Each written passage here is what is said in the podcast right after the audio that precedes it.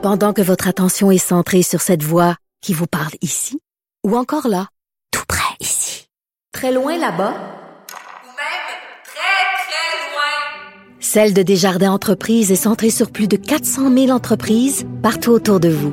Depuis plus de 120 ans, nos équipes dédiées accompagnent les entrepreneurs d'ici à chaque étape pour qu'ils puissent rester centrés sur ce qui compte, la croissance de leur entreprise.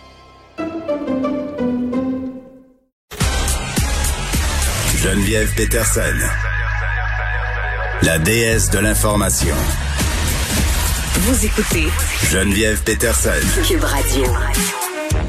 On est avec Nicole Gibault et on se parle de Michel Chiquan qui a comparu hier. Euh, qui sait Michel Chiquan? C'est le père des deux enfants qui, euh, malheureusement, ont été retrouvés morts à Wendake il y a déjà quelques temps. Salut Nicole.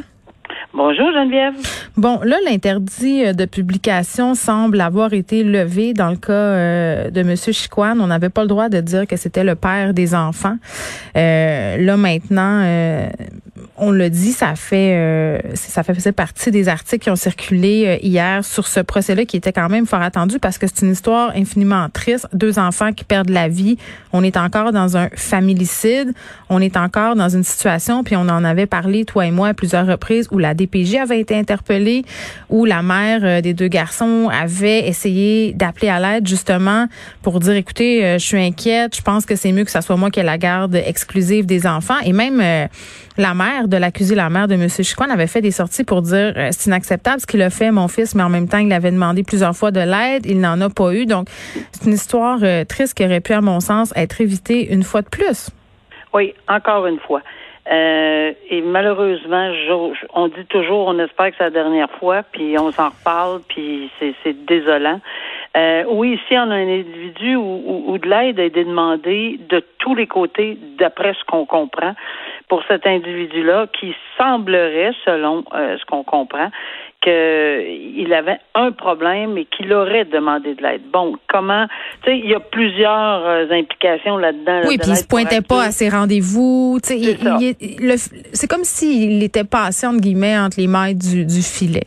Oui, puis ça peut aussi arriver à des adultes. Tu sais, on n'est pas pour les suivre. À la, comme, comment on fait pour s'assurer, à moins, tu sais, les internements là, euh, fermés à clé, là, puis les garder, ça marche plus comme ça. Là. Ben, fort euh, heureusement, j'ai envie de dire. Exactement, mais mais parce qu'il y a aussi des procédures souvent qui peuvent être prises au niveau civil, euh, mais qui ne le sont pas parce que c'est très délicat dans une famille de s'aventurer dans cette piste-là parce que c'est son fils, son frère, sa sœur. bon, je l'ai vécu et au criminel et au civil dans ma dans dans dans mon autre vie.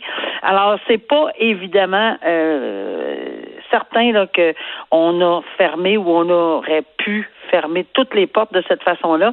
Peut-être qu'on aurait pu. Mais maintenant, on est là, on est trop tard. C'est, allé euh, jusqu'à malheureusement la commission des actes qu'on connaît et ces deux petits enfants qui en ont payé pour leur vie, de leur vie. Et euh, j'ajoute ce que tu viens de dire, c'est que encore une fois, on a un problème. Euh, on semble, on va toujours être très, très prudent aussi, on semble avoir eu euh, une colère énorme parce que euh, on aurait eu des on aurait dénoncé à la DPJ certains agissements ou enfin on avait demandé de l'aide encore une fois. Puis je pense que la mère est en colère parce qu'ils n'ont pas protégé les enfants. Et lorsqu'on parle de protection d'enfants, évidemment, la protection de la jeunesse, là, direction de la protection de la jeunesse, DPJ, mais il y a aussi euh, la commission des droits de la personne et des droits de la jeunesse euh, qui ont demandé des enquêtes. Il n'y a pas juste là, euh, il, y a, une enquête criminelle, oui. Il y a une enquête des, il y a toujours des enquêtes, de, plusieurs enquêtes pour essayer de trouver où le. Oui, là, euh, évidemment, je m'excuse, on, a l'enquête criminelle euh, qui va suivre son cours. On a ce procès-là. Évidemment, l'état mental de cet homme-là euh, va être regardé durant les procédures, mais tu fais bien de souligner qu'il y a plusieurs enquêtes parce que suite à, ce drame-là, à Wendake, on a Lionel Carman qui a lancé une enquête externe sur les actions de la DPJ dans la région de la capitale nationale et ça a mis en lumière beaucoup d'incongruités, notamment le manque d'intervenants, une espèce de pénurie. donc, tu sais, à un moment donné, oui, tu me dis, c'est plate parce qu'on est toujours en train de se parler de ces histoires-là. Puis oui, c'est vrai, puis c'est dommage de se dire que probablement que cette année, on va s'en reparler encore, Nicole, de ce type d'histoire. Ça va arriver. Mais si ces enquêtes-là euh, sont menées à bout comme il faut et si les rapports hein, qui découlent de ces enquêtes-là ne sont pas tablettés, si on décide enfin d'agir et de changer les choses, mais peut-être qu'il y en aura moins. Et c'est ce qu'on souhaite. Ben, moi, je pense que oui. Puis je pense que c'est une nécessité. Quand on voit que tout ça euh, est en marche présentement. On ramènera jamais les deux petits-enfants. Euh, on n'éteindra jamais la douleur de cette mère-là, puis la frustration si dans le cas où elle, elle s'est adressée justement pour protéger ses enfants à des organismes qu'elle croyait, un organisme qu'elle croyait, mais qu'elle était en bout de ligne, qui n'a pas pu protéger les enfants. Puis on en saura plus sur l'état mental, pourquoi euh, est-ce qu'il était suivi, est-ce qu'il n'était pas suivi, pourquoi on l'a pas suivi. Bon, alors il va y avoir un ensemble de questionnements. Hmm. on passe à cette histoire de prostitution juvénile. Il y a une policière euh, qui était au cœur d'une opération d'infiltration qui visait des clients de prostitution juvénile qui a raconté euh, au jury dans le dossier de Vincent Alexandre Brodeur comment elle avait en quelque sorte euh, mis en branle cette opération-là. Oui, c'est intéressant. Euh, quand on, ben, évidemment, c'est devant jury, donc on peut pas aller en amont trop trop là, pour, parce qu'on ne sait pas du tout ce qui va se passer. Mais le, présent là, c'est qu'on sait que cette policière là, euh, qui est au cœur d'une opération qui vit, puis on est on, est content souvent d'entendre parler qu'il y a des opérations qui visent aussi la, beaucoup la prostitution juvénile, euh, parce qu'il y en a beaucoup, malheureusement. Et euh, pour Mais surtout qu'on sort d'une commission d'enquête, pardon, sur euh, les mineurs victimes d'exploitation sexuelle. Exact. Alors, c'est d'autant plus important de, de se rattacher à ceci de cette façon-là. Et bon, elle a témoigné, puis c'est vraiment une technique d'enquête, puis une façon qu'ils ont procédé en mettant des annonces euh, pour voir qui serait intéressé ou non. C'est ce qu'on comprend là, de, du témoignage qu'elle a rendu. C'est intéressant de voir il y a une raison pour laquelle il y a eu du détail sur son témoignage, puis probablement que ça aura un impact, et c'est pour ça qu'on n'ira pas en amont trop trop, mais ça aura certainement un impact, on, on, pourra en parler à ce moment-là, sur ce qui va se passer par la suite, parce que la policière décrit étape par étape qu'à chaque fois, il y a des mises en garde, on remet en question que c'est des, c'est des jeunes filles de 16 ans, qu'elles sont mineures, qu'il a le droit de, de, ne pas accepter, qu'il peut arrêter la transaction en tout temps. Mais il y a des motifs pour ça. C'est qu'on on, ce que, ce que la couronne veut démontrer en ce moment c'est que évidemment on a mis euh, en garde l'individu. Et ça c'est important qu'on comprenne qu'il faut qu'il faut que ça soit su ça. Oui, ben moi, je, je voulais te questionner à ce sujet-là. Le sortons euh, de ce cas parce que euh, le guet-apens, c'est une technique d'enquête qui est utilisée euh, dans certains cas très spécifiques. C'est assez bien encadré, mais juste pour qu'on comprenne bien, parce que c'est quand même toujours un peu délicat de se dire que des policiers, euh, dans certains cas, vont entre guillemets, euh, par exemple, je sais pas moi, ouvrir un bureau de change ou passer une petite annonce dans le but d'attirer des gens et peut-être les pousser à commettre des actes criminels. La, la ligne, elle est excessivement fine et ténue. Oui, mais euh, puis on sort du contexte, puis on va sortir de ce contexte-là, mais c'est sûr que ça appelle à des questionnements. Et quand non, mais ça arrive aussi dans le cas quand on cherche des aveux, des espèces de mise en scène. Mais, mais tout ça, je, je, je dirais là qu'au niveau judiciaire, c'est pour ça que je dis on va dans ce dossier-là ou dans d'autres, on attend parce que c'est extrêmement bien encadré par la Cour suprême. Et il y, a vraiment des étapes, là, puis il y a vraiment un historique là-dedans, puis ça date pas d'hier. Hmm. Ça date de 1988, à ma connaissance, là, un, des, un arrêt absolument clé de la Cour suprême. Et on, on, on encadre toute technique dans ce sens-là.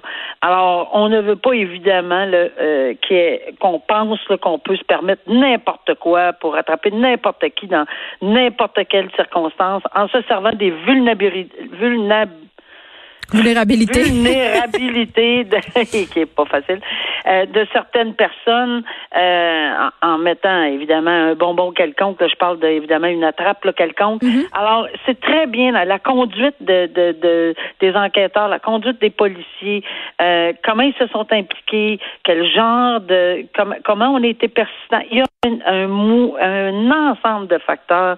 je peux rassurer les gens en disant que Euh, oui, euh, je l'ai vu. Oui, on le voit. Oui, on entend ce genre de propos à la course. Ça peut arriver, pas tout le temps, mais euh, on, On est sort vraiment pas ça d'un chapeau, là. C'est ça. Non, pas du tout. OK. Un tueur euh, qui a fui les autorités quand même pendant 24 ans, c'est pas euh, c'est pas une petite cavale, ça, Nicole, euh, qui a obtenu sa libération conditionnelle totale mardi après avoir été détenu cinq ans euh, et neuf mois. Et, et juste rappeler euh, de quoi il était question dans le cas de cet homme. Euh, il a en fait, il a assassiné une personne euh, pour lui voler. En fait, il lui a volé de l'argent pour aller se droguer. Oui. Euh, je, je, je vais commencer par dire c'est assez ordinaire de voir euh, euh, qu'on le. Bon, évidemment, là, ils ont justifié leur, leur décision, la commission des libérations conditionnelles. J'ai toujours des problèmes avec ça, moi, là. là. Parce Pourquoi? que, en partant, là, le, le, pas, avec les, la commission, parce que en- de façon générale, je- j'y crois, mais quand on soulève des, des dossiers particuliers, entre autres celui-là, 24 ans de cavale, là. 24, là, juste ça, là, pour moi, là, et que tu fais 5 ans de prison, là. Euh, en 5 ans, t'as changé puis t'as compris, mais ça fait 25 ans que tu te sauves. Ça fait 25 ans, euh, à moins que- qu'ils aient démontré au- à la commission de libération conditionnelle que pendant ces 24 ans-là, il a fait des thérapies On pendant était dans un 24 ans. monastère Ben repentant. voyons. Ben voyons. Alors, il s'est- ça me- je serais très, très surprise qu'on ait fait cette preuve-là. D'ailleurs, on retrouve pas ça dans les textes. Et que il y a eu 11 ans. Je comprends qu'il a été condamné à 11 ans de pénitencier, puis on est rendu à 5 ans, puis peut-être qu'avec les libérations conditionnelles, euh, il y a droit, etc., etc. Maintenant, j'ose espérer, j'ose espérer qu'on va avoir une main euh, solide euh, parce que si c'est vrai qu'on on, on- a repris sa vie en main, qu'on occupe un emploi, euh, que- on, on implore la commission de faire confiance, OK. Mais il est bien mieux de pas sortir Ouais. du, chantier battu. La que- famille, la famille voit ça aller, cette femme-là qui a été battue à mort avec un vieux fer à repasser. Ça pas de Tout ça sens. pour une coupe de 100 pièces et là tu sais, je comprends qu'à un moment donné, il y a le système de justice, puis comme tu dis, il n'y a pas une peine qui va être à la hauteur de, de, de faire oublier ou de réparer la peine que ces familles-là ont eue, mais c'est quand même assez décourageant de voir que le gars s'est sauvé 24 ans, euh, pogne 11 ans et en fait 5. J'aurais probablement pas eu ce discours-là si j'avais pas vu une cavale où. C'est ça, ça m'imaginer là qu'il s'est amusé pendant 24 ans là. Ça se peut pas là. C'est impossible à moins qu'il soit cloîtré là. Mais encore une fois là, on en doute. Et juste ça, c'est dérangeant. Puis je comprends la famille. Maintenant, bon, on. Oui, la réhabilitation, peut-être elle est possible, on verra. On Une libération totale. Sais? je sais, je sais. Mais, euh, garde, euh, est-ce qu'il y a des exceptions à la règle? Euh, J'ose espérer. Puis on n'était pas que- là, on n'était pas au comité euh, pour entendre, mais en tout cas, ça paraît, ça paraît un petit peu mal. Nicole, merci, on se retrouve demain. Merci, à demain, au revoir.